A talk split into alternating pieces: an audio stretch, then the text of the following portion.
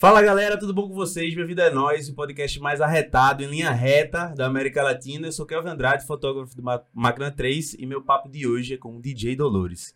Muito obrigado por vir aqui, viu? Obrigado pelo convite. Massa demais. Antes de começar esse papo, eu queria dizer que isso aqui é um patrocínio da AG5, o melhor receptivo aeroportuário do Nordeste.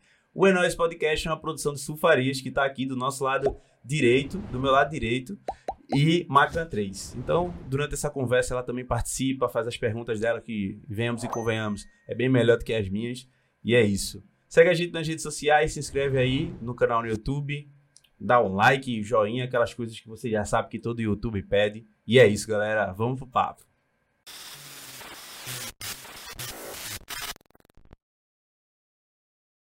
E aí, meu querido? Que massa, viu?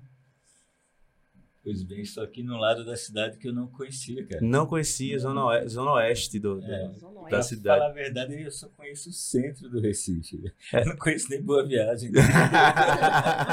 eu sou um rapaz do centro. Que massa, porque você não é do, do, de Pernambuco, né? É não, eu moro aqui há muito tempo, eu vi com 18 anos. Eu moro aqui há quase 40 anos. Aham. 35 anos só. Se tu é nascido e criado onde? Eu sou de Sergipe, nasci numa cidade chamada Apropriar, uhum. cresci em Aracaju, mas com 18 anos, eu fiz 18 anos, comprei uma passagem pro Recife. Mas por que essa, essa... Cara, eu queria sair da casa dos meus pais, é, queria tocar minha vida. Uhum. E, e, e, naquele momento eu sentia que Aracaju era uma cidade muito pequena, assim. Uhum. É, e, sei lá, eu tenho missão artística, eu vim para cá pro Recife como por causa de, da, da, das artes plásticas. Uhum. Pintando, desenhando. O primeiro trabalho que eu tive aqui foi no Jornal do Comércio, desenhando cartoon, fazendo que quadrinhos e tal. Então, e que, qual ano disso, mais ou menos? 85, 85. Menos, é. Como é a formação de artes plásticas nessa época, assim? Tinha, não tinha, assim. Tinha uma outra escola no Brasil. É, acho que tinha uma em Goiás, para quem para minha mãe queria que eu fosse, mas eu queria queria estar mais solto no mundo. Eu fui uhum. para essa cidade que eu nem conhecia o Recife. Cheguei aqui. Não tinha referência nenhuma. Nada, de... nada. Eu desci naquela rodoviária que ficava no centro da cidade. Uhum. E na época a cidade não era tão detonada como é agora, né? E eu desci, aí eu olhava assim, cara, isso é uma cidade grande, cara.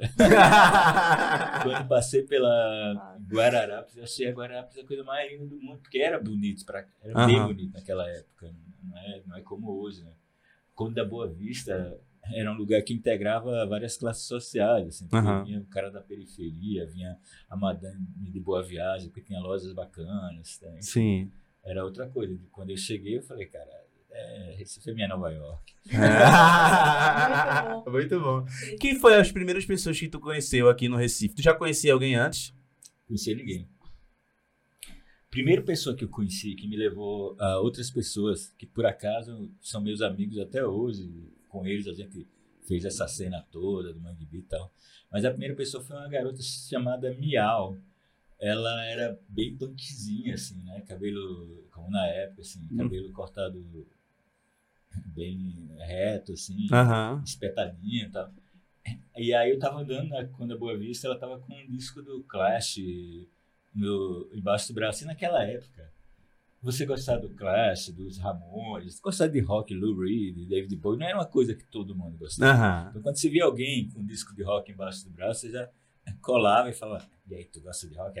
aí, aí já ficava amigo, assim, eram as amizades verdadeiras. Isso valia até para namoro, assim. Uhum. Se paquerar com quem gostava de música errada, eu tava totalmente equivocado, não podia. Tá? Uhum. Mas aí eh, eu cheguei para Miau e falei, e aí, você gosta de rock?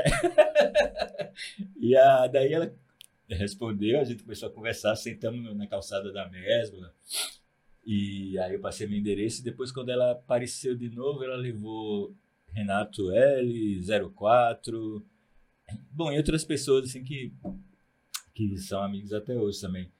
Porque eu falei, eu, trouxe um monte de disco de Aracaju. E aí eu falava dos discos, ah, eu tenho um disco do Velvet Underground, que ninguém tinha, ninguém tinha, ninguém tinha. Eu tô falando dele, é, tem isso, tem aquilo. É, e aí eles foram lá para por causa dos discos. Ah, né? Que massa, velho. Era uma característica muito forte daquele período. É porque tinha a ditadura militar, né? Tava acabando, acho que acabou em 84, mas ainda tinha uma coisa muito forte, né? Uhum. Então, você não tinha uma economia que te permitisse importar, ter acesso a muita coisa importada.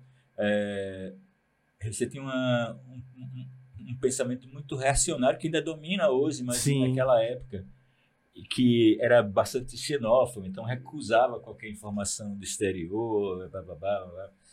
Então, Total. quando você gostava de, um, de uma banda, de um tipo de música, não é, não é nem só o universo do rock, mas quando você gostava de um tipo de música diferente, é, você já montava uma confraria com a pessoa que gostava daquilo, uhum. muitas poucas pessoas. Pra você sim, ter ideia, sim. eu cheguei no Recife dentro de cara com a pessoa mais certa possível. Ah. Nada, sabe? É o destino, ter, né? É, é, o destino, foi o destino. Por causa da música, por causa dessa educação da música. E tem uma coisa engraçada.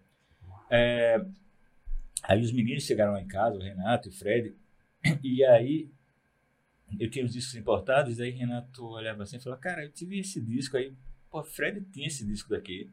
Aí teve uma hora que ele pegou assim um primeiro disco do Clash, inclusive, e falou, não, cara, esse, esse, esse disco foi meu. Ah. Aí abriu assim e tinha a assinatura dele dentro. Porque um cara que morava em Candeias, perto dos dois, né? Uhum. Os dois moravam em Candeias, é, pediu emprestado um monte de disco a ele para gravar fita. Ele pediu emprestado os discos e viajou para Aracaju e foi morar na frente da minha casa. Isso é muita coincidência. E vendeu os discos de pé nada. Mas é. Mas e aí? Quando ele não, viu. Aí eu falei, é, perdeu, né? Perdeu. Não, não tem como devolver, não. Acabou. Vamos escutar junto e tá tudo certo. E o que é que tinha de, de, de som pernambucano nessa época, assim, de música? O que a galera tava produzindo? Cara, não, que eu me lembro, não tinha nada relevante. Eu me lembro. E um cara que tocava blues, que era o gordo de Olinda, que quando dava a hora do Bacurau, ele falava, galera, vai ter que acabar o show, eu vou perder o Bacurau. que onda, velho. Vá na paz, meu filho. Vá-se embora, mano, vamos fazer esse Bacurau. É, e Fred já tinha, já tinha Mundo Livre, então... Uh -huh. Quando, a Mundo Livre é bem antiga, a Mundo Livre é, é, é da época do Chacrinha, bicho. E, e, na cabeça de Fred, quando ele montou a do livro, ele achava que, sei lá, em dois meses ele ia estar no Chacrinha. Porque ele achava que a Mundo Livre era muito pop. Uhum. Na cabeça dele, né? Sim. É, mas a Mundo Livre sempre teve uma dose muito grande de doidice, experimentalismo e, uhum. e sei lá, as letras malucas de Fred, assim. É bem Mas... Recife, né? Eu acho, assim, bem... É, Parece super Recife. Da gente, é, assim. é, é, é, é, E, e eu acho também é muito inteligente para cair no gosto das pessoas, assim, Sim. as letras do zero, sabe? É, total, total. Eu, e, e, quando é que chega o, o, DJ? É mais, é mais na frente? Porque nessa época tu, tu já era, tu já tinha essa... Não. Eu, eu vim de Aracaju, eu tinha banda punk lá. Uhum. Acho que todo mundo da minha geração começou a se interessar por fazer coisas por causa do punk. Do punk, né? Desse espírito de faça você mesmo, uhum. de ah, foda-se, não estou preocupado, não tô muito preocupado com a embalagem, com o conteúdo e tal. Esse era o espírito, né? Então, acho que todo mundo da minha geração passou por isso daí. Eu tinha uma banda punk lá em, em, em Sergipe, é, sou o primeiro punk de Sergipe. registrado em, em, trabalho acadêmico. e, e por que, que eu estou falando disso? Ainda eu me perdi um pouquinho na Porque resposta. eu perguntei a tu como chegou essa onda do DJ e tal. Ah, sim. E aqui, com essa turma, não tinha nada na cidade, de verdade. Aham. Uhum. Um do livro que tocava muito esporadicamente, tinha uma outra pessoa que tocava ao vivo. É...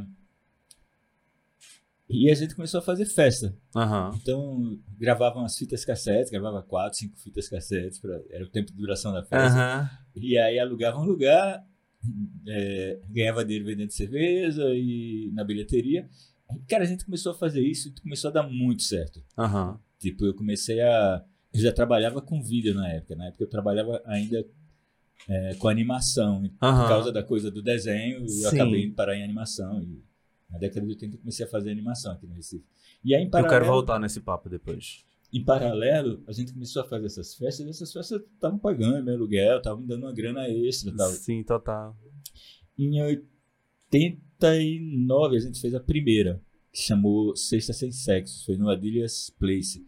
O Adilhas era um lugar, era um puteiro da década de 60, quando o, o, o, o, bairro do Existe estava no seu auge, assim. Uhum. Então, era um lugar chique, com as putas ricas, perfumadas, com joias tal. E o Adilhas Place era remanescente dessa época. Então a gente fez essa festa porque Dona Adilha não achou que vi- via a gente tudo com carinha branquinha, classe média, assim tal. Ao sob o olhar dela. É, ele falou: não, isso não vai dar certo com o meu público. Eu vou ter que fechar os quartinhos, porque as meninas levavam os clientes para os quartinhos. Tá lá mesmo, no mesmo prédio. E aí eu queria que vocês cobrissem esse prejuízo. Aí a gente pagou naquela noite, os quartinhos ficaram fechados, e por isso que a festa chamou Sexta Sem Sexo. Ninguém transou Que maravilha, velho. Imagina a galera indo pra lá, querendo é, pagar por um serviço e não, não, não conseguir. Não, mas acontecia, porque primeiro o pessoal não sabia que, que era uma festa privada, então Aham, o, o- era, era muito engraçado, porque os, os navios embarcavam no porto. aham. Então, rapidamente, os marinheiros já estavam no meio da, da- da- nas ruas do, do Recife atrás de mulheres. Aham. Estavam não sei quanto tempo no Não, meio do mar, mar. e tal. E aí te- acontecer, acontecer muito do- de, de chegar e, e- e o cara é, é, chegar na portaria e falar, rapaz, eu só tenho folga de 15 em 15 dias, hoje é dia de eu pegar e vocês não me atrasam. Eu falava, mas não tem, não dá- parou, a gente fez seu lugar todo. Aí o cara saía puto. E teve outra ocasião que foi um Réveillon, é que chegou um barco russo, cara. E aí os marinheiros desceram do barco e foram direto pro Adilhas. A gente tava fazendo um Réveillon lá Aham. e, e o cara não falava inglês, quem tava na porta não falava português, não falava inglês também, nem falava russo, claro. Aí começou um desentendimento, uma confusão, que acabou com o cara pegando aqueles revólveres de sinalização, sabe? Aham. Aí apontava pro, pro meu amigo que tava na portaria e, e falava, you fucking communist! Porque era 89, era a época da, da liberação do filho, Aham. né? E aí, por sorte, passou um carro de polícia, viu aquilo e tirou. Eu não sei que merda poderia ter dado. É. Porque os caras, sabe, a gente tava no território deles, assim. Sim, E não tinha isso, os caras saíam do porto, já, já iam já- atrás, é, né? já saíam do navio, já iam atrás de, de- de coisa. Eu, passe- eu adorava o bairro do Recife nessa época. Eu achava super seguro, eu conhecia um monte de gente, os malandros, as putas, tudo, então eu achava bem seguro. E tem outro lugar que eu frequentava que era muito legal, que era o Bar do Grego, que aí também vinha muito marinheiro grego. Aham. Eles paravam lá, e eu me lembro de ter passado no Réveillon, é, onde só eu, minha amiga e um amigo éramos daqui. O resto tudo só tinha grego. E aí Aham. eles convidaram a gente pra comer, quebrar prato, dançar. Foi bem incrível. Que doideira, velho. Eu não, não E- sacava essas, é, esses é, movimentos. não. De alguma forma, eu acho que o Recife é, antigo de hoje em dia é, é menos cosmopolita do que o Uhum. Recife daquela época, apesar do Porto Digital, apesar Sim. de ter todas aquelas pessoas assim circulando hoje no bairro, gente que viajou tudo, mas eu achava que esse esse cosmopolitismo do Porto é uma coisa muito forte e muito antiga, né? As grandes Uhum. cidades são cidades portuárias, Rio de Janeiro, Salvador, Belém, Recife e Sim. tal, e no resto do mundo também, é, as cidades portuárias elas são são é, antes da aviação, era o lugar onde vinha os objetos, as histórias de outros mundos, né? Aham. E aí eu achava muito fascinante. Eu achava tão fascinante que eu cheguei a tentar me inscrever na Marinha Mercante. Conta essa história pra gente. Como assim, velho? Eu fui, eu fui com o Renato tentar me inscrever e, e, e aí eu não me lembro o que é que teve, que a gente não conseguiu. Daí a gente foi beber no boteco e tinha um marinheiro, daí a gente ficou conversando um tempão com o cara e fascinado. E no ano que vem a gente volta, ano que vem a gente volta. Bom, nunca, nunca voltamos. Né? Nunca voltamos marinheiro. Massa Sim, demais. É interessante, né, essa, essa experiência que tu falou, que parece assim, não é só o fato de você entrar em contato com o estrangeiro, é a experiência também, tu quebrou o prato, Isso, vê como isso. os caras falam, Isso, conversando e tal, é toda uma, uma vivência massa. Experiência da cultura, né? Que É. você tem quando você viaja, aí você é abrigado por alguém. Aham. Então você vai entrar no ritmo daquela pessoa, você vai comer a comida daquela pessoa, Uhum. você vai seguir os padrões de comportamento, as regras daquela Sim, pessoa. Claro. Isso que muitas vezes é bem diferente da, da sua. E isso, isso, isso acontece com muita frequência. A primeira vez que eu fui para a Europa, eu fui fazer uns, eu fui fazer alguns shows e tinha e resolvi ficar mais uns dias porque tinha amigo em Paris, podia ficar hospedado, e tal. Aham. E eu me dei conta de que eles estavam ficando zangados e eu não entendia por quê. É porque eu tomava muito banho e a água é super cara. Ah, Eu nossa. sou brasileiro, eu tomo Deixa quatro banhos por dia, assim, Uhum. né? Tô acostumado. Faça frio, faça sol, a gente tem Aham. lá pra ficar tomando banho. Tá? Aham. Não sei vocês, eu tenho. Tá? É. E aí eles olhavam e falavam aquilo, que coisa absurda. Você toma quatro banhos, a água é super cara, não precisa tomar quatro banhos por dia. Ó, tu tava falando sobre animação, que tu entrou em animação. Como era animar naquela época, velho? A tecnologia, assim, tá? Rapaz, eu dei muita sorte na vida. Uhum. É, Se não fosse minhas mais escolhas, eu poderia estar no lugar de Elon Musk. Mas é, eu, eu, eu, eu falei que eu desenhava, né? Fazia Aham. cartoon, ah, quadrinhos e tal, porque tinha muito, o mercado editorial era muito grande também. Tinha revista, tinha jornal, um monte de jornal pequeno que circulava na cidade. Então eu tinha muito emprego. Eu, eu realmente pagava minhas contas desenhando. E aí uma produtora que eu acho que não existe mais, chamada TV Viva, que ficava em Olinda, que era um lugar super criativo, Uhum. ganhava um monte de prêmio, fazia, fazia uma coisa que era pré-internet naquela época, que eu posso explicar depois. Aí me chamaram para trabalhar porque eu desenhava. E eles tinham um computador chamado Amiga. Uhum.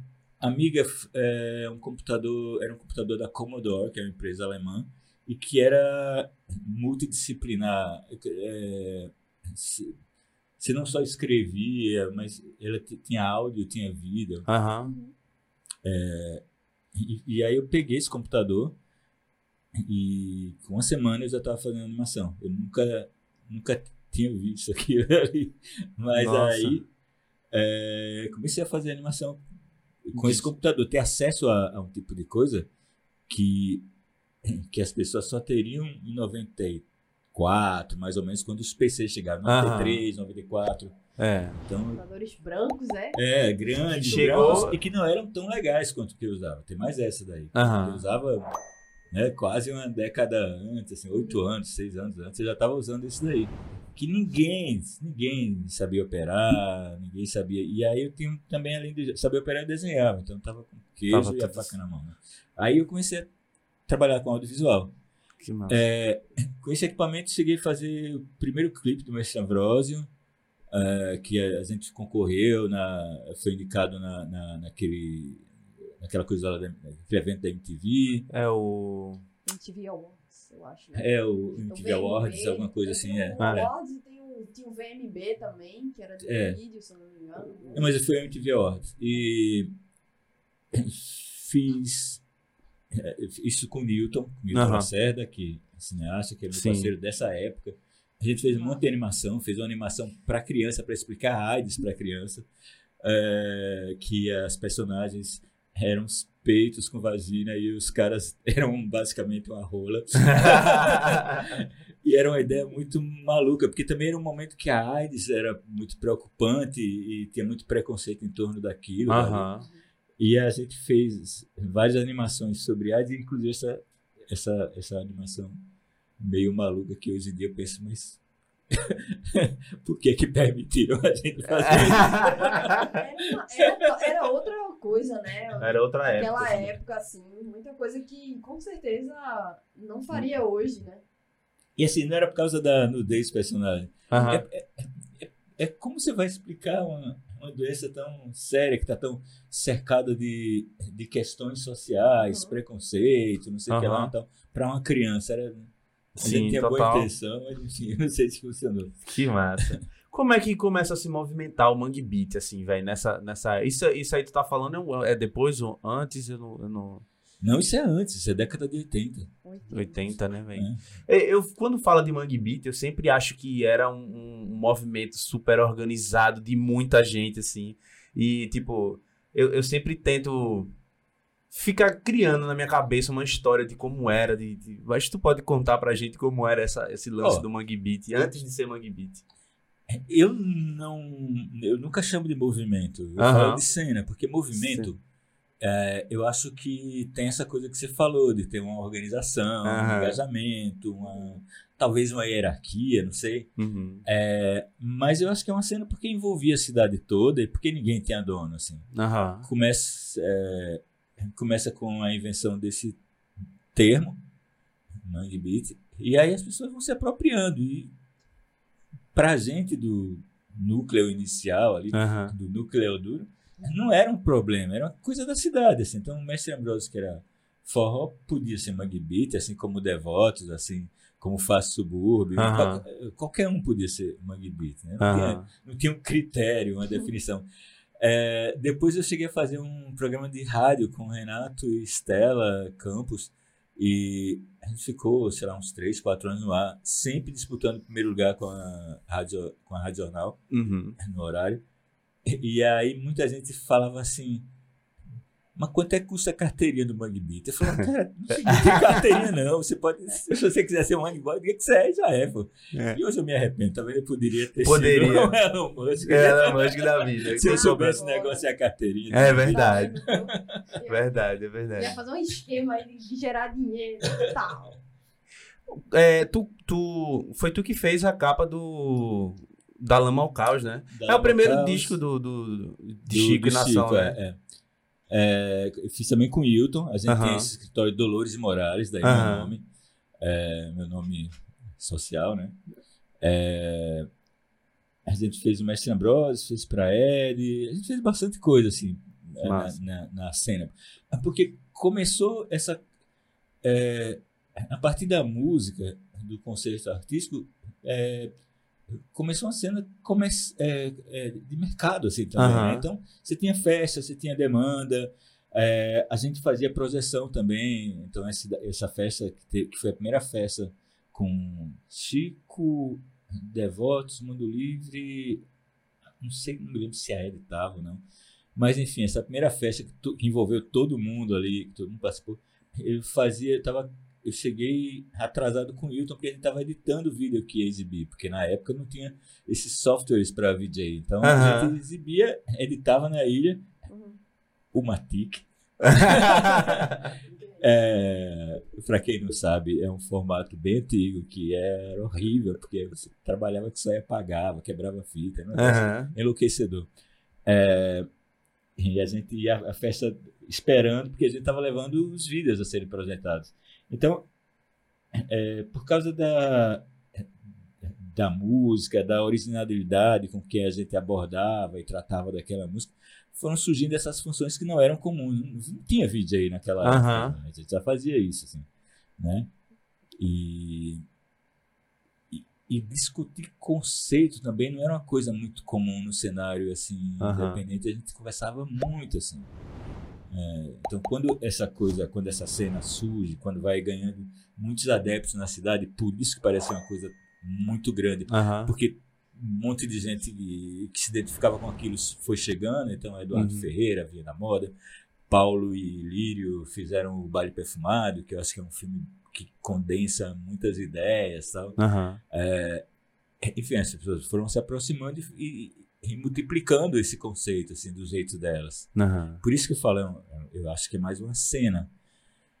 Uma cena também, eu acho que eu acho que ela é definida por um momento histórico e uma, e um- uma localização geográfica. Então eu acho que aquilo é década, Mambita, década 90 Recife.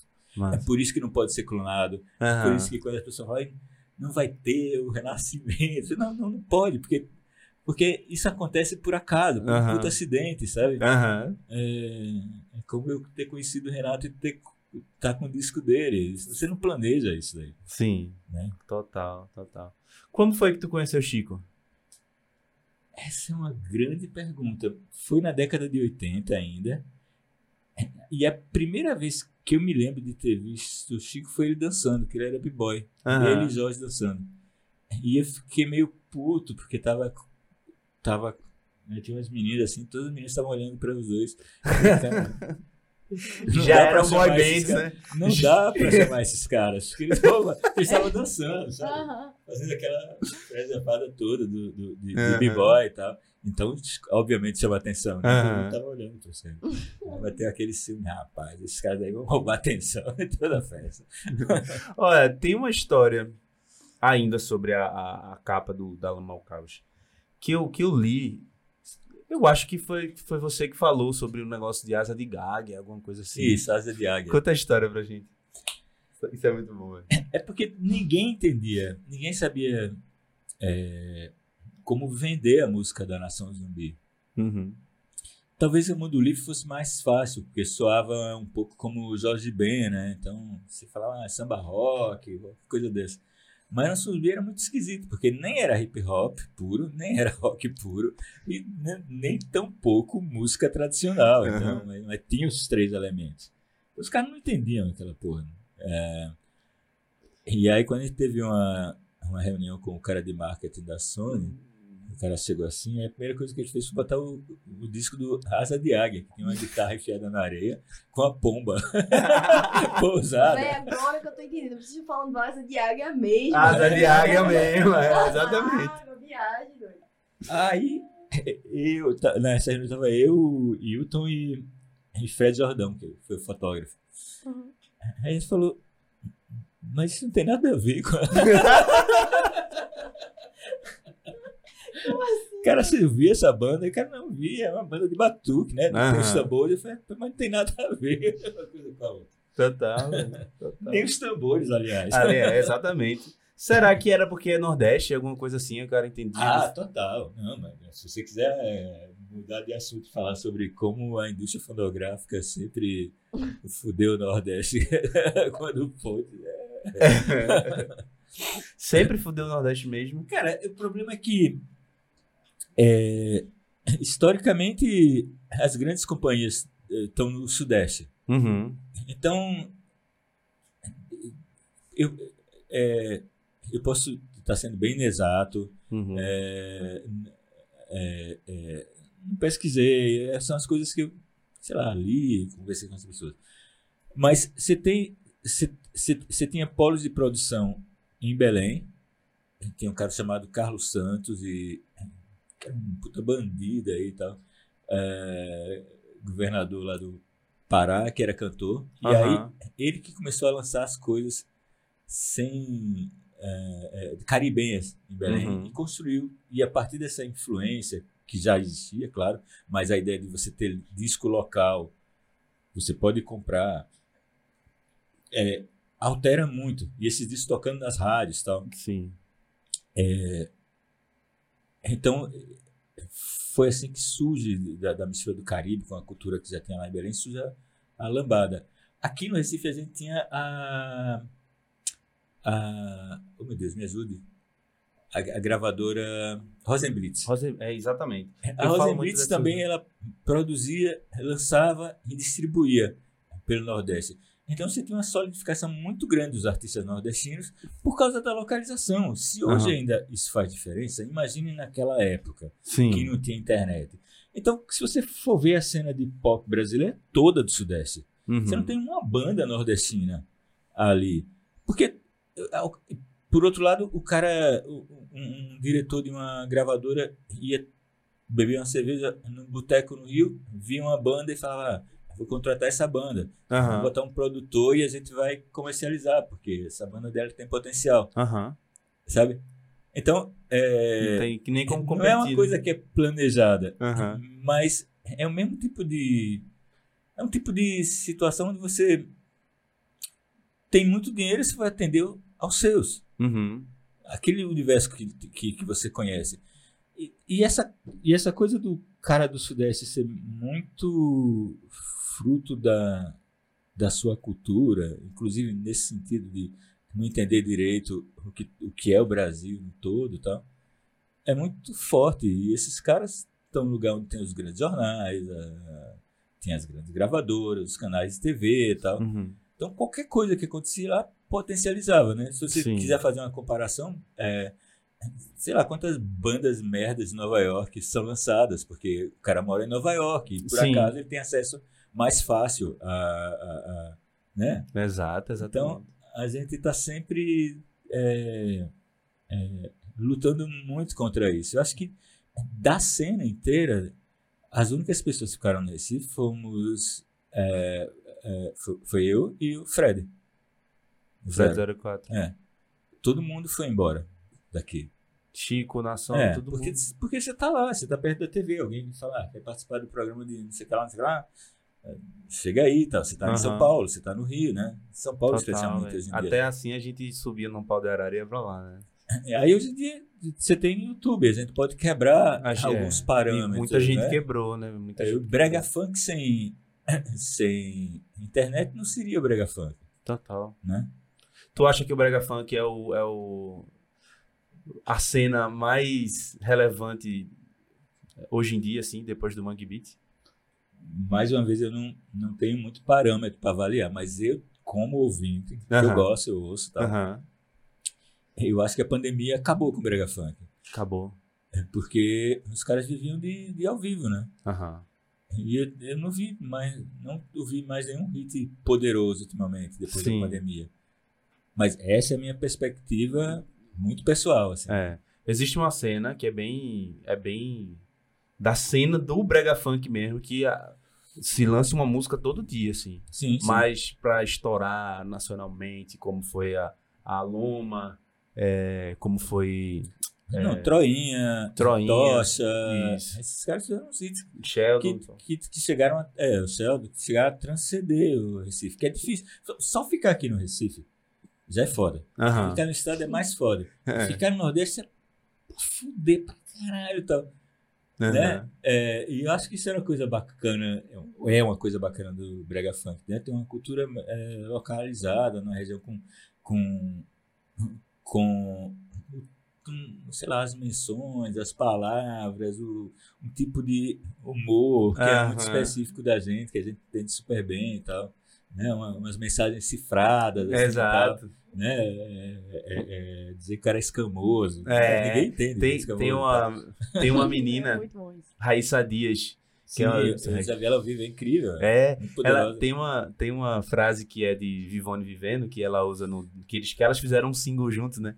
Que eu acho maravilhoso. Todo dia a gente fica tirando onda aqui. Tirando onda assim, né? Reproduzindo. É cavernosa mesmo. Se a nega não tomar a frente do bagulho, o bagulho toma a frente da nega. Isso é fantástico, É, pô. pois é, pois é. Isso É, é, é. fantástico. Ó, como é que tu vê é, a cena de música pernambucana hoje, assim? O que, é que a gente tá lançando? Fora o, o Tirando Brega Funk que a gente já con- conversou, assim. Mas como é que tu vê, assim, essa movimentação? Rapaz, eu não tenho ouvido muita música ultimamente. É. Eu confesso. É.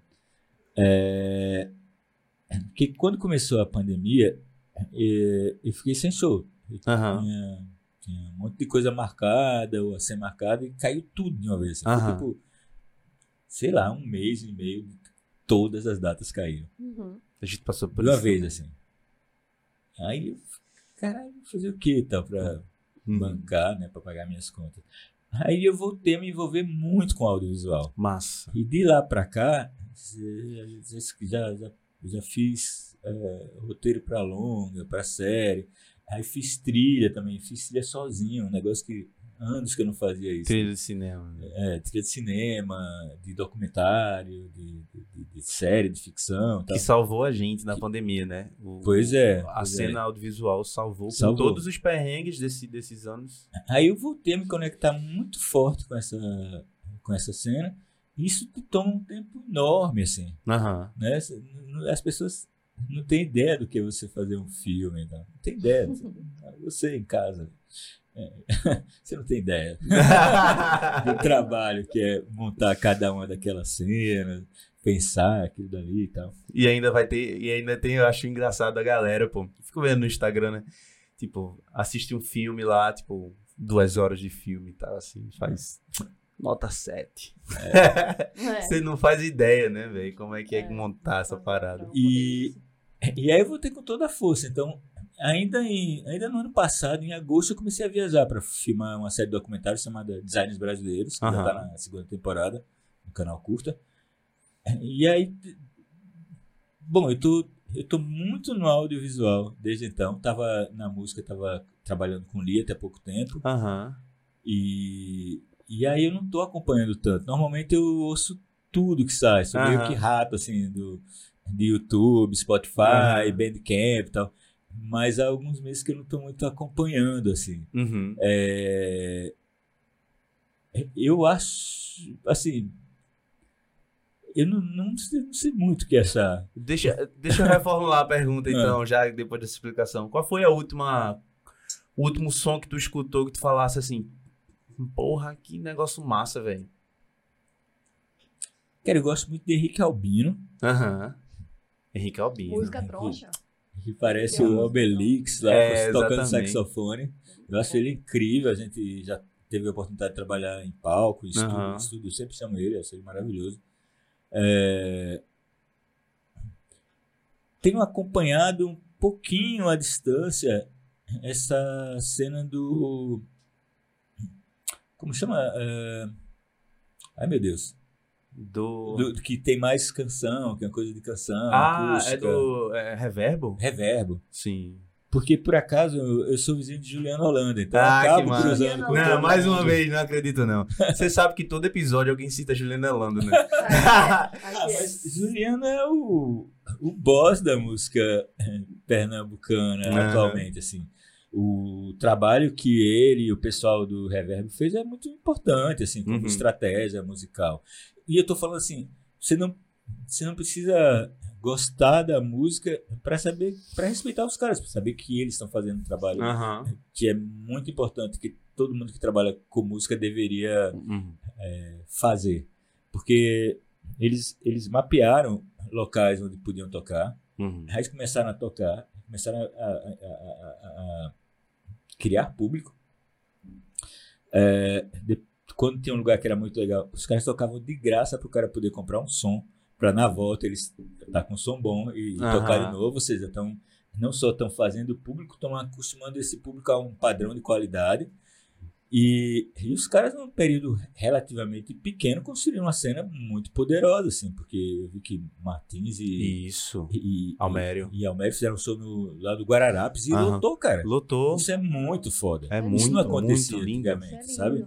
Um artista local ainda mais independente, conseguir isso é, é um feito. Isso. É Eu, eu, ia, eu ia comentar assim. sobre isso, que o Reverbo fez nomes importantíssimos, assim, sabe? PC, o PC Silva, é, Martins, Almério, cara, é, é fantástico, assim. Eu tive o prazer de fotografar é, dois shows, eu acho, de, de- do Reverbo, assim, tipo, é uma coisa emocionante ali, emocionante mesmo, assim. Tinha uma música deles lá na Macuca, isso lembra que era Ninguém Solta a Mão de Ninguém, tipo, eles ficavam repetindo isso e a galera super emocionada, assim. tipo, Mas no meio da pandemia não podia não, né? Mas eu acho que foi antes, foi antes, foi antes. E quando começou esse negócio das restrições, Da pandemia. eu tava trabalhando com Lia, né? Aham. E aí eu falei, eu liguei pra Beto, que é o empresário dela, e porra, Beto, e agora? Vamos ser show e tal. E ele falou, e a Ciranda é que se fodeu mais, porque ninguém pega na mão de ninguém e acabou com a, com a Acabou dança. assim, né? Coitado, velho. Coitado, Mas velho, é isso, foi isso mesmo. É, tu falou sobre a música, né, da galera, assim, mesmo que você não goste da música pernambucana, você aprender a respeitar. Eu sinto isso pelo cinema brasileiro também. Tem uma galera que dá, sei lá, 30 anos, 20 e poucos anos, diz assim, não, eu não gosto de cinema brasileiro. Enche a boca pra falar disso. O que é que tu acha disso? Isso é uma cultura muito antiga daqui do Brasil, né? Aham. É uma Aham. cultura de, de você não ter uma, uma autoestima, sei lá, um respeito consigo mesmo, assim, enquanto, enquanto morador, Ah. parte de um país. Quando eu falo assim, sei lá, brasileiro, eu não quero. Não tem absolutamente nada de xenofóbico, nós somos melhores do que o outro, não sei o que. É que a gente tem uma identidade cultural, né? Sim. Que não é perfeita, mas a gente tem uma identidade cultural, com, com todos os defeitos, com todas as qualidades. Tá? É, então isso é muito antigo, eu acho que isso ainda é uma herança dos militares, por causa do isolamento. E, e bicho, quando, quando começou uma democratização de acesso ao audiovisual, de produção, acesso à produção, com políticas públicas foi no governo de Lula. Aham. E era muito impressionante como produtoras, gente que eu conheço, assim, então são pessoas próximas é, do Rio e São Paulo, falavam, não, mas isso é um absurdo, porque a galera nem sabe fazer filme, sabe? Então tem um- uma puta xenofobia com o Nordeste, Total. um puta preconceito. Os caras odiavam. Tem uma cena de um desses diretores entrando no, no gabinete do secretário de cultura para dar um esporro por causa das políticas públicas que, que facilitavam a produção audiovisual Aham. no Brasil inteiro. Sim. Então, é, essa resistência foi muito forte, foi superada, e como resultado a gente tem filmes do Marcelo Gomes, Carinha Nós, Kleber Mendonça, do pessoal lá de Minas Gerais, da, da- da- filmes de plástico, circulando não só pelo Brasil, como Aham. pelo mundo, assim, trazendo inovação estética, ganhando público, ganhando prêmio e tal. É, essa foi a nossa resposta. E eu acho que durante essa, esse, os últimos quatro anos, isso foi. Acabaram, né? Vai Uhum. isso vai ter que ser refeito. E enquanto isso, o Sudeste continua basicamente as- todas as, todas, é, to- é, todas as, as produções da Netflix, da Amazon, é feito por produtora de lá. Então, Os Aham. caras voltaram àquela posição da era pré-Lula, Aham. sabe? Total. E, e, e, e- e é engraçado, porque eu não estou falando assim. Eu estou falando do PT nem do Lula. Estou falando de política pública, cara. Aham. Foi um governo que teve política pública para a cultura. Sim. Eu acho que foi a primeira vez que a gente teve uma política pública muito forte. Eu estou falando disso. Eu, eu adoraria que, sei lá, pode mudar do governo, mas eu adoraria que os caras continuassem mantendo essa política que foi Sim. iniciada com ele, porque foi muito eficiente. Houve uma transformação real no audiovisual Uhum. brasileiro, em termos de números, de, de produção, em termos de qualidade. Né? É, e parece que deu uma bagunçada agora nesse governo, né? Eu vi que, que proibiram. é, não sei se proibiram, mas deram uma vetada no filme de Marighella, né? E que- Eles tentaram de tudo para para que Marighella não estreasse. Aham. E teve uma coisa mais perversa, assim. É, a Ancine é, e, e- e os órgãos que, que, deviam impulsio- impulsionar e, e dar suporte para o audiovisual, bom, eles começaram a cobrar é, prestação de contas de, de, de produtoras, de filmes que foram feitos há mais de 10 anos. Nossa, mano. Então, isso basicamente. É, vocês são produtores, então vocês entendem. Isso é uma prestação de conta de, de, de- um projeto público. Você tem que dar, você tem que mostrar que aquela água mineral foi gasta, assim, é Aham. muito detalhada. Como é que você vai prestar? Você para de produzir, porque você está prestando conta. Então, os Aham. caras eles fizeram de tudo para acabar com o audiovisual da- do. Brasil. No Total, caso, sabe? prestar conta de algo que foi há 10 anos atrás, É né? muito complicado Muito isso. É complicado. muito complicado. É, total. Enquanto isso, tem uma galera fazendo show pra prefeitura, Ah. fazendo umas paradas, mas enfim, né? Também é uma coisa muito antiga isso. É, com certeza. É, tem uma coisa no cinema que eu acho muito engraçado, que eu não, eu não sei se vocês já conversaram sobre isso, que estão produzindo é, é, filmes e séries e tudo mais. Mas toda vez que você entra num, num- um programa desse de streaming, alguma coisa, tem assim, filme nacional. Aí quando você vai ver outros filmes, é assim, drama, suspense. É, é. Mas Como é que tu vê essa parada, velho? Eu fico É muito incomodado, velho. nacional, Parece é que não tem gênero, o filme, o filme da gente não tem. Como assim não tem gênero? É verdade, é verdade. Mas você falou duas coisas interessantes. É, eu fico imaginando se na Netflix tem filmes norte-americanos. É, exatamente. E estadunidenses. Não É, tem não tem, não tem. É, faz sentido. Agora, outra coisa que também faz sentido é que a gente não tem muito filme de gênero. É.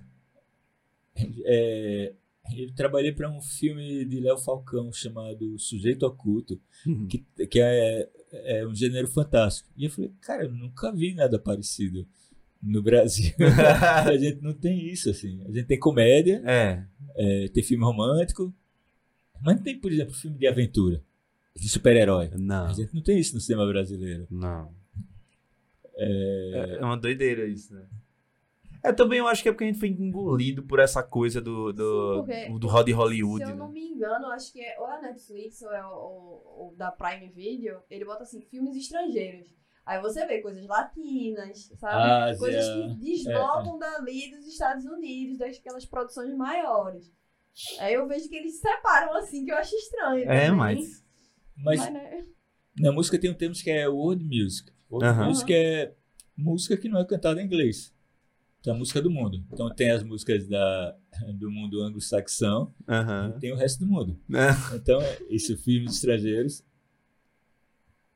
segue a mesma lógica, né? Tem Total. os filmes americanos, os Aham. filmes europeus, aí tem os filmes brasileiros, pra gente, porque a gente é brasileiro, e os filmes Aham. estrangeiros, que aí você vai pegar todo o universo de produção asiática, é, espanhola, turca, chinesa, coreana, blá blá blá, blá, Aham. né? que não cabe num, num rótulo tão besta como filmes estrangeiros. É, Tem, uma, tem um. Tem um cara. Eu, eu, sei, eu não sei quase nada sobre ele. Eu só tenho uma, uma dúvida sobre. Que, que talvez eu acho que tu, tu vai saber responder. Que é sobre as produções de Mazarop, assim, sabe? Tu curtia essas paradas assim? Porque a galera fala que ele foi um, um puta cineasta, não sei o quê. Tipo, eu nunca sei de nada sobre Mazarop, assim. Ele fazia um cinema popular, né? É. E muito aquele espírito do, de São Paulo, da, da nostalgia do interior. Nu- nu- nu- nunca foi. Nunca me pegou assim. Não, total, é. eu- porque eu tava um, um dia desse e al- alguém falou isso, assim, pra mim. É, mas ninguém nunca fala de Mazarop e tal, não sei o que. Mazarop produziu com o dinheiro dele mesmo todas os- as paradas e tal. Porque naquela época as pessoas iam pro cinema. A Europa fazia um filme que tem um apelo popular enorme no, no Sudeste, especialmente em São Paulo. Ele Sim. é basicamente uma coisa, um produto de São Paulo. E, e aí o cara bancava por causa de bilheteria, porque as pessoas iam, pagavam e. Hoje em dia mudou completamente. assim. Você, Sim. não, você não conta com bilheteria para pagar seu filme. Muitas Assim, vezes nem entra, né, em cartaz. Né? Você não, de novo, você não tem política pública. Assim. É, quando estreou os, os Vingadores, os caras estrearam com 99%, 98% ou 99% dos cinemas do Brasil. Uma coisa dessa Uhum. só acontece quando você não tem política pública para o audiovisual. Sabe o que foi Né? interessante? Medida provisória quando estreou aqui. Aí veio o Lázaro, veio o Enoch, né? Que é o, que é o ator que é filho de, de uma mãe, se eu não me engano, inglesa. E, não, a mãe é brasileira e o pai é de outro país. Uhum. E aí ele não tinha entrado nos cinemas populares exatamente porque eles estavam repassando Harry Potter. Uhum. Que era o filme que ele fez também. Que era o, o filme que esse Enoch fez também. dois, né? Se não fosse por sua culpa, nosso filme estaria no cinema já. E eu, eu lutei pra assistir esse filme, viu? É, Medida Provisória. Uhum. Uma doideira. Ó, e esse disco aqui que você me presenteou? Ó, galera. Se eu- Só contar uma coisa, você sabe que eu comecei, minha primeira grande chance foi a mesma grande chance para o Lázaro e para o Wagner. Wagner Moura. né? É, Wagner Moura, porque João Falcão, no começo dos anos 2000, fez uma, uma peça chamada Máquina. Aham. E eu estava começando a, a aparecer no cenário da música como produtor, dizer e tal. E, e aí ele me chamou para fazer a trilha e os atores eram Lázaro, Vlad, que também está na Globo, e Uhum. Wagner e tal. E a gente tudo novinho, eh, segurando aquela chance, depois daquilo, a vida de todo mundo mudou, tá? Aham. E aí depois do ensaio ia vagar ali pelo Recife Antigo, beber cerveja, não sei o que lá. Eles então- falam. Eu, eu assisti eu assisti Wagner Moura em algum desses podcasts que eles falam que, que veio pra Recife, que veio que, e, e- e Lázaro também. Sou doido pra trazer eles aqui, velho. Sou... Cara, conversar com essa galera, assim, que às vezes a gente tá aqui produzindo e pá, não sei o quê, mas não sabe como era produzir naquela época, né? Quem abriu o mato pra gente tá, tá nessa correria, né? É, eu acho que tem a ver também com tecnologia, né? Com acesso Aham. à tecnologia. O fato de hoje a gente estar aqui nesse lugar, que não é tão grande, e Aham. tem uns equipamentos que vão dar uma qualidade de imagem super legal. Cara, isso só é possível por causa do desenvolvimento da tecnologia, porque eu acho que nem essa transmissão ao vivo seria possível. o equipamento que precisaria para transmissão ao vivo naquela época Aham. não caberia aqui. imagino, imagino bem. E esse disco que você trouxe pra gente aqui? Esse CD foi lançado pela Passadiscos. Aham. É, é, foi lançado recentemente, esse ano. Mas eu lancei internacionalmente em 2019 para uma gravadora inglesa, saí primeiro para uma Todos os meus discos saem primeiro no exterior do que aqui no Brasil. Aham. saí para uma gravadora chamada Sterns e, e, e a gente foi mais um desses produtos que foi completamente esquecido por causa da, da, da pandemia. pandemia. porque a gente não, não pôde Não promover o disco. pôde- Uhum. Não Poxa. pôde fazer show. Foi bem E hoje- louco, assim. É, e hoje tu tá super envolvido aí em, em gravações e e depois desse tempo todo, é difícil você pegar o disco, porque o disco é, uma, é um objeto de arte, mas também é um produto. Assim. Aham. É difícil pegar um disco que foi feito há dois anos e despertar interesse das pessoas, né? Total. Daqui a 10 anos pode ser que as pessoas se interessem no. Mas, É, tem essa parada, Voltar né? que nem Tipo, um vinil, né? Voltou. né? É, assisti, exatamente. assisti agora. Tem, tem essa coisa, né? Assisti o documentário de Racionais agora há pouco, não sei se você viu. E eles falando assim, tipo. 30 anos depois a gente tá aqui, né? Tipo, a gente tá tendo uma relevância interna. Eles já tinham, obviamente, uma relevância internacional, mas o Brasil tá, tá consumindo muito mais racionais agora, né? Sei Uhum. lá, 30 anos depois. gente. Isso é uma doideira. É, muito. Mano Brown tem um dos podcasts mais ouvidos no Brasil, né? E é muito bom. Incrível o podcast dele. Incrível. É uma aula, na verdade, de como se fazer um podcast. No cenário atual, Mano Brown dando show, mais uma vez, velho, mostrando O que, é que vocês ouvem do podcast? Mano Brown. Hum. Esse é um dos Mano a mano, mais- cara. Mano a Mano mano. mano. De mano a mano. Com aquela Mano- foto mano, linda. de Mano Brown. É, aquela foto dele é, é braba. Eu, eu vejo Tá. Pode pode pá. pá também. o flow, dependendo do, do convidado. Agora, muito mais, que não tem a presença de, de Monark, eu vejo muito mais. E, é, e eu vejo o É Nóis Podcast, eu vejo o meu próprio.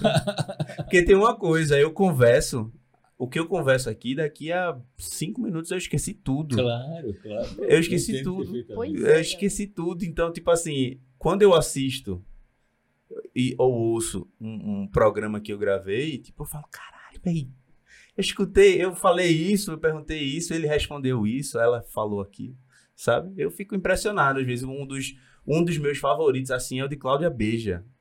Que, A Claudinha tem um Clau- podcast? sei não, disso. Claudinha teve aqui, Ah, o, do- tá, o tá. que eu gravei com ela, o que Ai, mano, maravilhoso, tipo, eu tinha esquecido que ela contou tanta história maravilhosa Sim, assim, sim, sabe? sim. Mas é, o, o meu preferido é o Mano a Mano mesmo. Tem uns podcasts que eu gosto muito de. Assim, eu sou do áudio também. Assim, Aham. Você tem uma coisa que é música, mas você tem outra coisa que é áudio. A Aham. ideia de você construir ambientes sonoros. sei lá. Sim. Eu gosto muito de alguns podcasts que fazem isso daí, que te, que te levam, te colocam em uns lugares. Em geral, os gringos fazem isso muito mais legais. Tem uns Aham. puta podcast gringo que você fica muito impressionado assim, Uhum. pela Uhum. produção. Sim. Né? Tem um do Batman. aqui- tu já viu? Já, o da ficção, eu comecei a ver, mas achei meio sem graça. É, ele dá uma quebrada, assim. Eu, eu curti no sentido, eu disse pro meu amigo, eu disse, cara, quer estudar sound design, assim, pra, pra vídeo de internet? Não assiste, escute essa novela aqui, que você vai entender tudo. Tá sendo contada a história aqui, ó. Audionovela, né? Sabe? Eu, eu achei um bom insight pra mim. Tem um, um que chama Rádio Escafandro, que eu gosto muito, Uhum. Uhum. que o cara se preocupa com essa coisa do áudio. Alguns episódios são feitos na rua, ele com gravador e tal. É bem legal. Massa. É, tem um chamado 20 mil léguas submarina, que é ciência abordada através da literatura, que é super Tem um legal. livro também, né? que- e são É, duas, duas amigas e elas se preocupam bastante com, com com essa coisa da presença do som para te transportar para um lugar, para te botar no lugar. Né? Aham. Mas nada se compara a esse. Sei lá, tem um, um gringo que chama é, Love. Love and Other Stories, eu acho. Uhum. Que é muito, muito foda. é muito foda. Eu, eu sempre me. Aqui é porque, assim, eu não tenho muito o que fazer, né? É Não, é a é, aqui gente. é conversa, aqui é o É conteúdo da conversa, conversa, e tal. né? Mas eu- em todo lugar que eu chego, que a gente vai produzir em um estúdio e tal, eu tava com o Romero Ferro no estúdio do Estelita.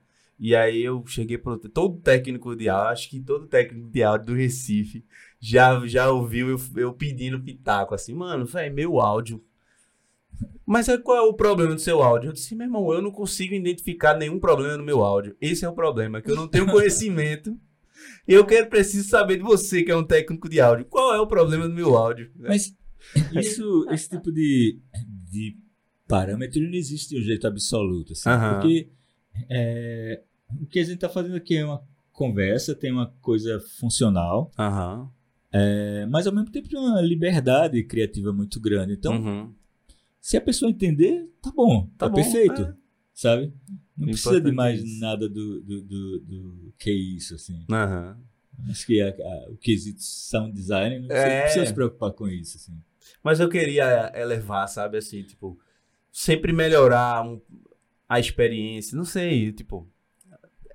Se Vamos vocês chegar estão gostando, vamos chegar lá. Se vocês Mas- estão gostando, comenta aí. Mas aí você mudaria o formato e poderia, por exemplo, fazer uma reportagem externa. E daí sim você teria uma, uma possibilidade de ilustrar com, com sons, Sim. com background total. sonoro, esse tipo de coisa. Mas aí já é outro formato. Já esse é outro formato que você tá formato. fazendo. Exatamente.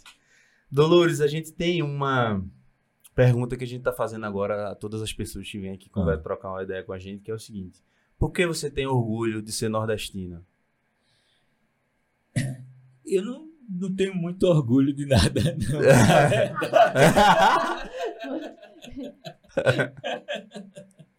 Inclusive, de ser nordestino não é motivo de orgulho para mim. Na verdade, de- é minha identidade, é só isso. Uhum. É uma coisa inerente, é uma coisa que eu não posso mudar, é uma coisa que eu me reconheço bastante.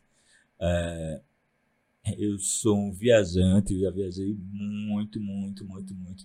E volta e meia eu me pego apegado a, aos meus valores, aos meus hábitos, às minhas culturas tal. Uhum. E, ou então reconhecendo ela em outros lugares tal. Então, nesse sentido, eu me sinto super nordestino. É a minha identidade número um entre tantas, porque a gente é um monte de coisa. Aham. Mas acho que a minha, minha característica número um é sou nordestino, velho. Massa, massa demais. Melhor resposta até agora. É, o Júlio César Mendes, grande sanfoneiro, Grande, Júlio. mandou assim: é, sobre os comentários depreciativos de que DJ não é músico, dito sempre com o intuito de ofender, queria que tu explicasse pro pessoal o que é o trabalho de um DJ. Cara, o trabalho de DJ é de curadoria. Uhum. E é, é- é alguém que se dedica muito a pesquisar é, música e escolher as músicas que vão, que vão ser apresentadas ao público. E normalmente. é, normalmente sem a coisa do jabá da rádio, porque o DJ ele quer ter o seu próprio público, então ele quer mostrar músicas para ele quer formar o seu público. Ele quer Aham. mostrar aquelas músicas que, que outro DJ não, não apresentaria. Isso pode ser muito competitivo. No Maranhão, que tem uma cena forte de reggae, a primeira vez que eu fui lá na década de 90, que ainda tocavam LP, Uhum. os caras arrancavam os rótulos para que, a, pra que a, a- a- o sound system concorrente não soubesse o que, é que ele estava tocando. E cada Aham. sound system tinha algumas faixas exclusivas. Você toca os hits, né? Toca Bob Marley, toca Gregory Isaacs tal, não sei o que lá. Mas tem aquelas faixas obscuras que, você, que só aquele cara tem. E você vai pra festa pra dançar aquela faixa, né? Tá, Então tá. tem essa cultura de música e o DJ, nesse sentido, é um curador. É, Esse papel foi mudando durante o tempo. Hoje o DJ é, é, assumiu o, o palco de um jeito como uma, como uma banda de rock de arena era na década de 70, né? Aham. Esses caras super megas, assim, que tem um show de luzes, de tela.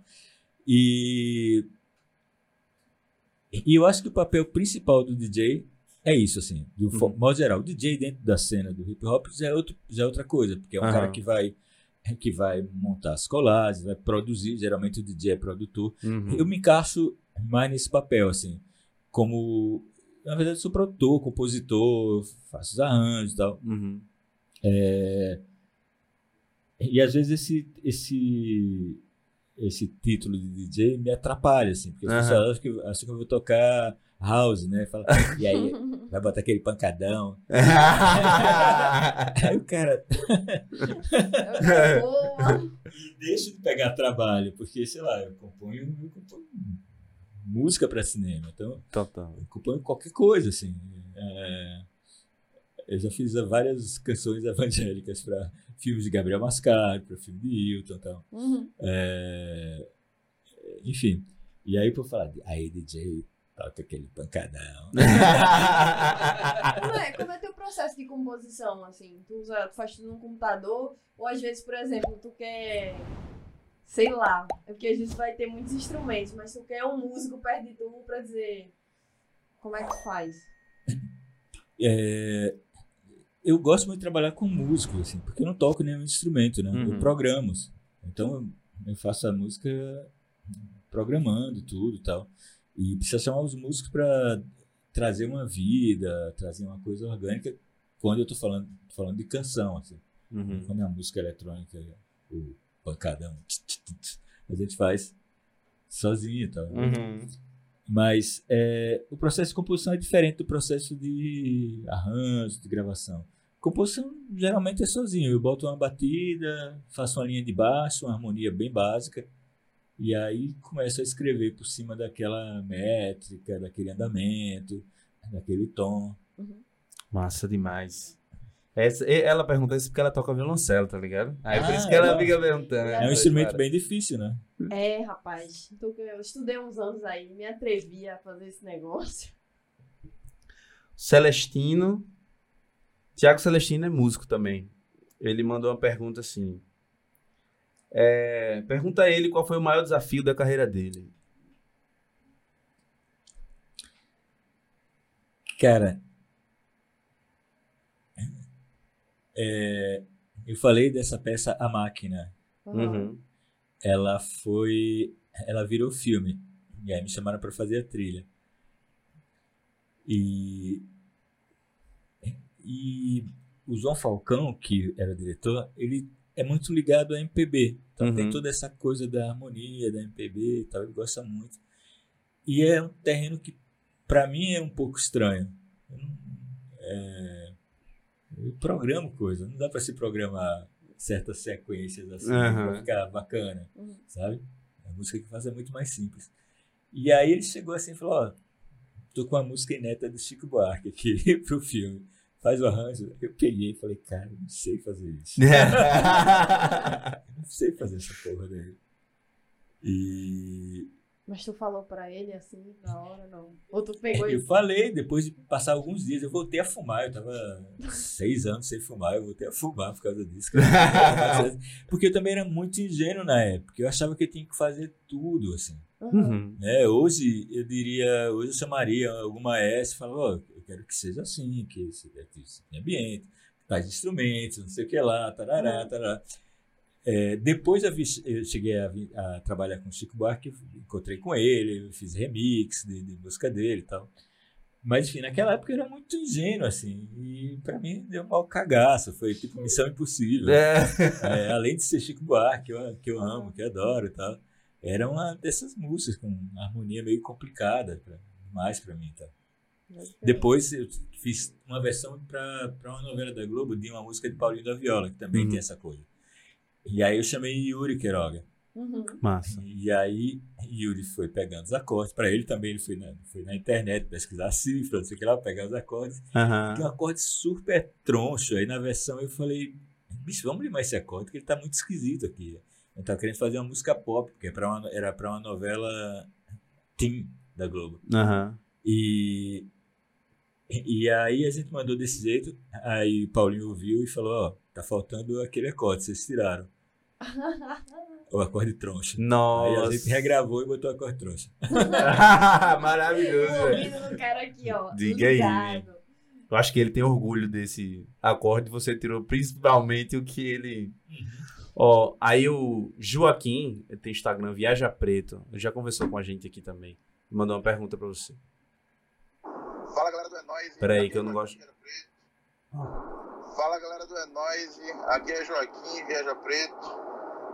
É, velho conhecido de vocês. E eu queria fazer uma pergunta pro DJ Dolores, que é o seguinte. Lá em 2018, eu participei de um workshop lá no Sesc Paulista, onde ele estava presente. Eu só não lembro se ele era um dos palestrantes ou, um, ou era convidado. Me perdoa aí pelo vacilo. E eu lembro que ele comentou sobre a visão de alguns músicos para com os músicos que trabalhavam com, com a música eletrônica. É, com a música eletrônica que eu digo que é pelo artifício da, da tecnologia, né, para fazer música. E alguns tinham um, um, uma visão diferente, digamos assim, né? E aí eu queria saber, hoje, 2022, como é a visão dele, se ele é, se ele já, já teve algum problema com algum músico, com alguém da, da do meio artístico, assim, por não entender o, o, o, papel do DJ na música atual. Então, de novo essa confusão. Uhum. Eu acho que eu sou mais produtor. Sou produtor, sou DJ, tenho uma longa carreira, uhum. um cara, tá. mas nesse momento de criação eu estou mais para produtor, compositor. Né? Uhum. É, existe um preconceito muito grande, mas é, mas eu acho que é um pouco fruto da ignorância, assim, porque é, essas ferramentas de tecnologia elas ajudam você a fazer, elas ajudam você a cumprir seu objetivo com o tipo de música que você quer. Uhum. É, elas não te atrapalham, nem concorrem. Se você gosta de tocar violão, você vai poder gravar o seu violão cada vez melhor, assim, uhum. é, usando artifícios de, da tecnologia. Se você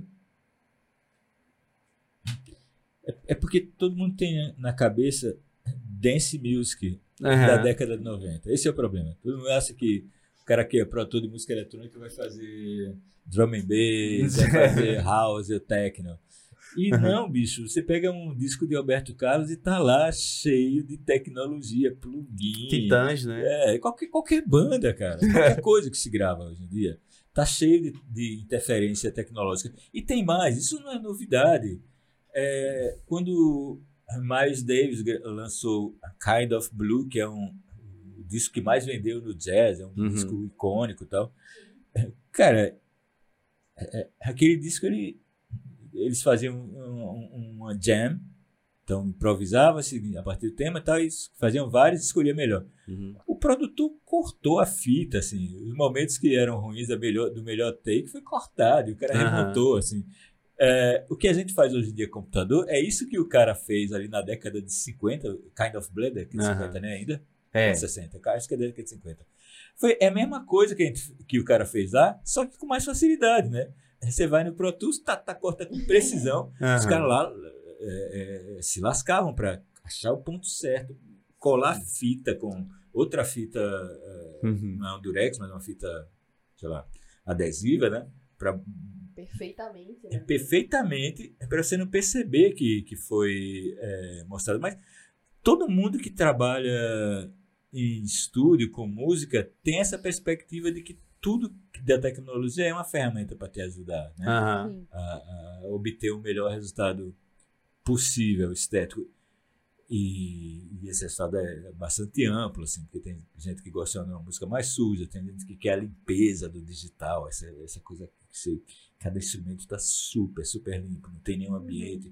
Eu gosto de sujeira, eu gosto uhum. de sujeira. Então, para mim, gravar num um quarto sem isolamento não é muito problema, de ah, geral.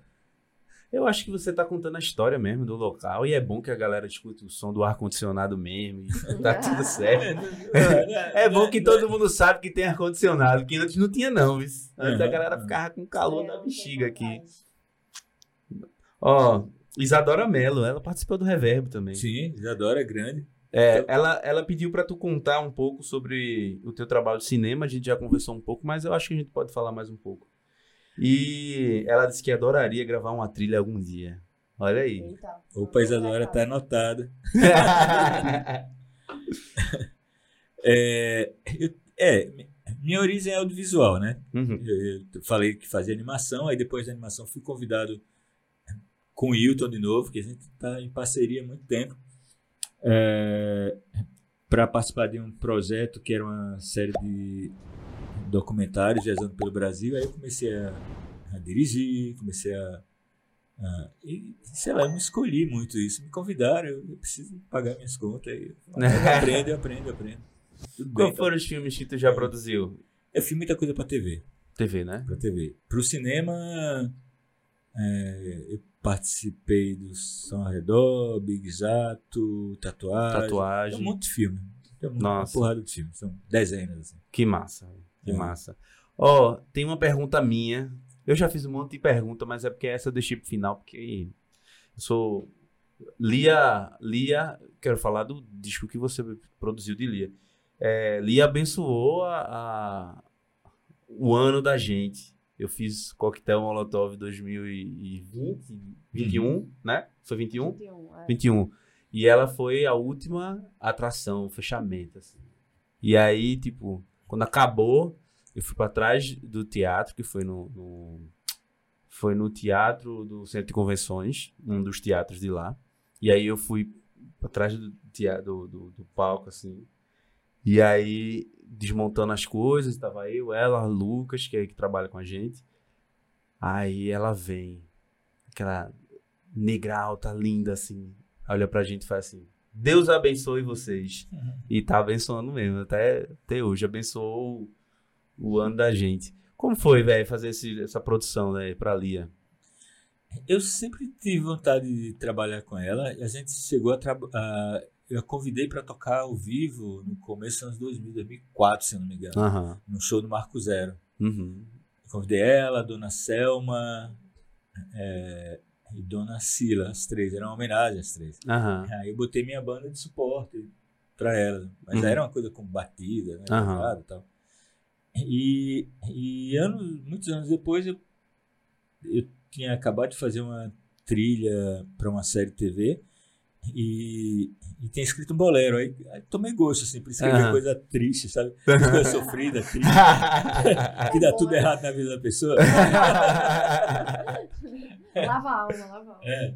E pra pessoa levar um chifre, pega um Uber e quem tá dentro do.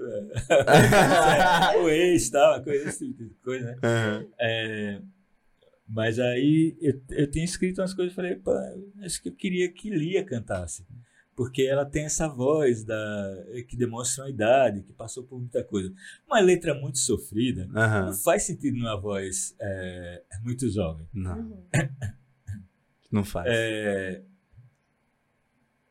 como, é, como é que chama aquela música dos Beatles? A Time. In a Lifetime, a Time the Life? Como é que é? É, Acho que Acho que é. é, que ele fala das pessoas conhecidas.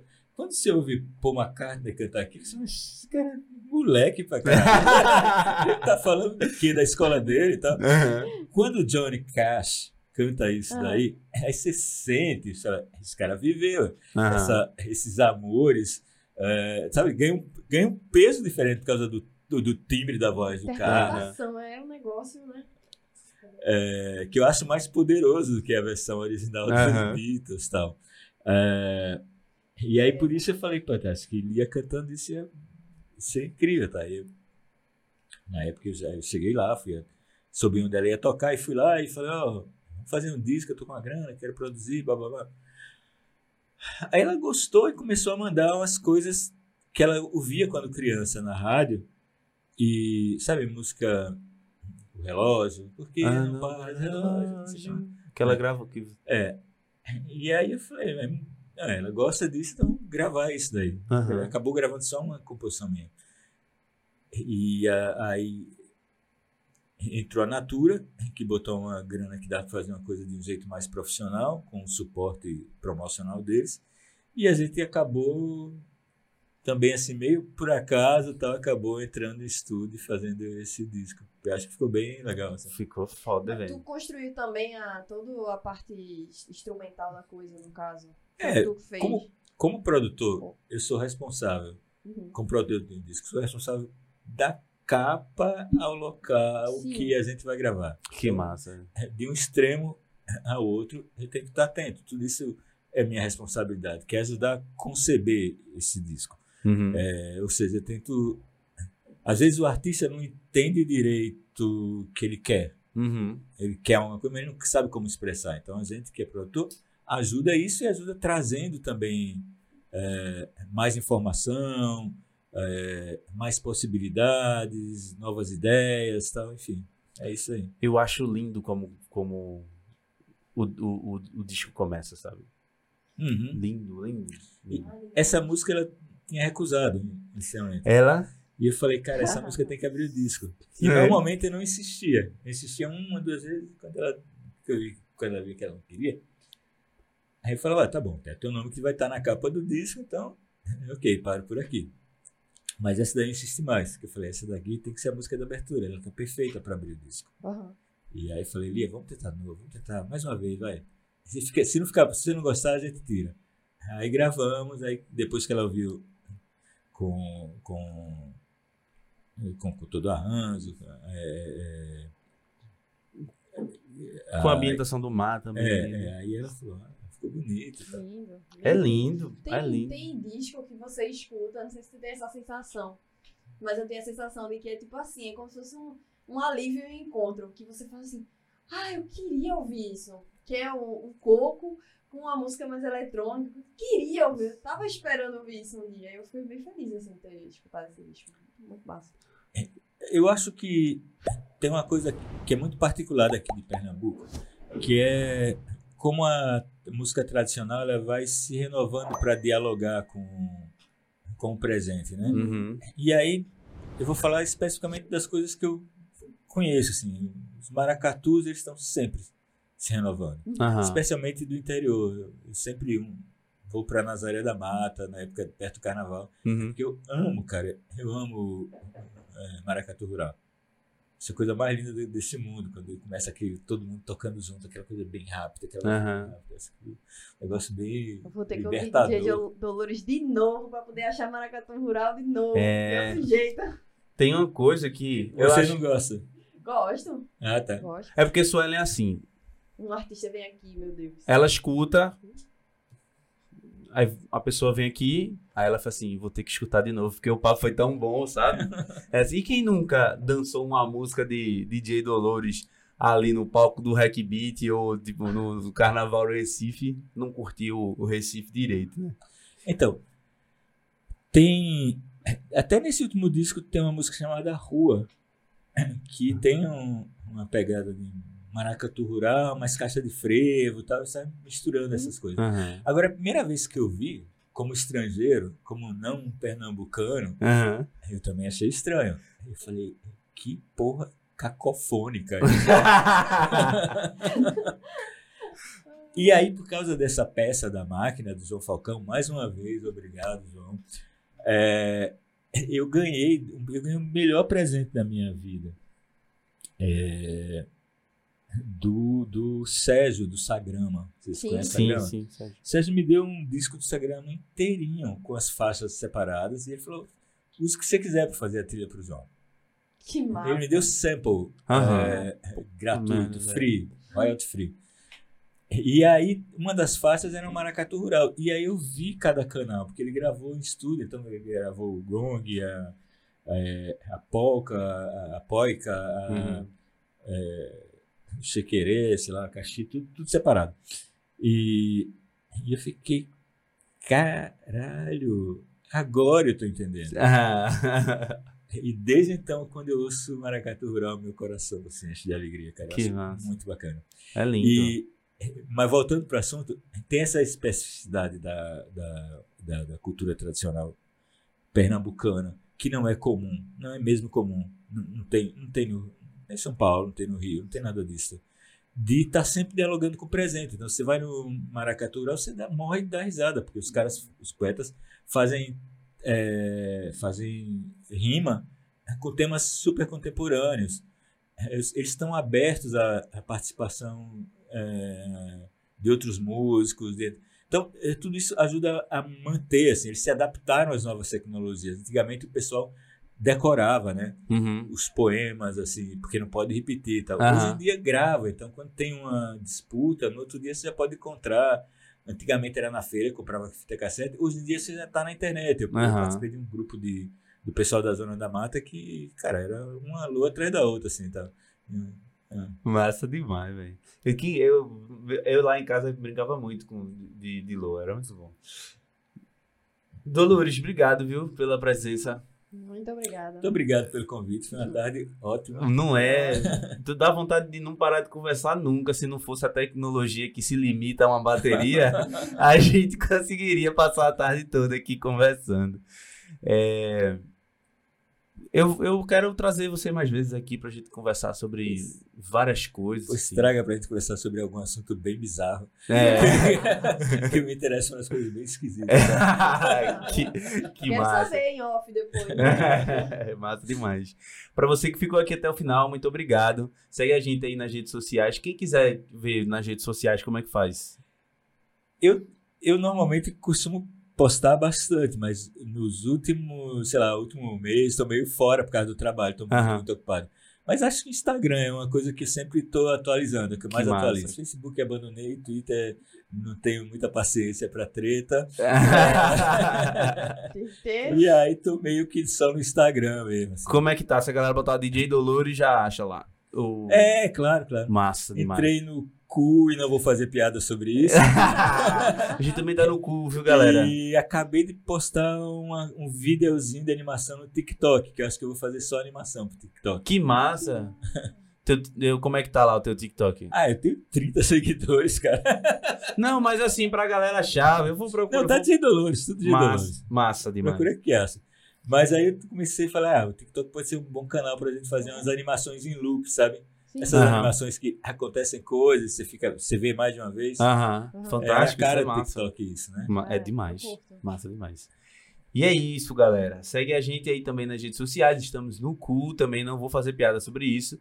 É, no YouTube, comenta aí quem é que tu quer assistir a gente aqui. O rapaz do Cardinô, a gente vai chamar Cardinô. Tenha calma. É, e é isso. É nóis. Valeu.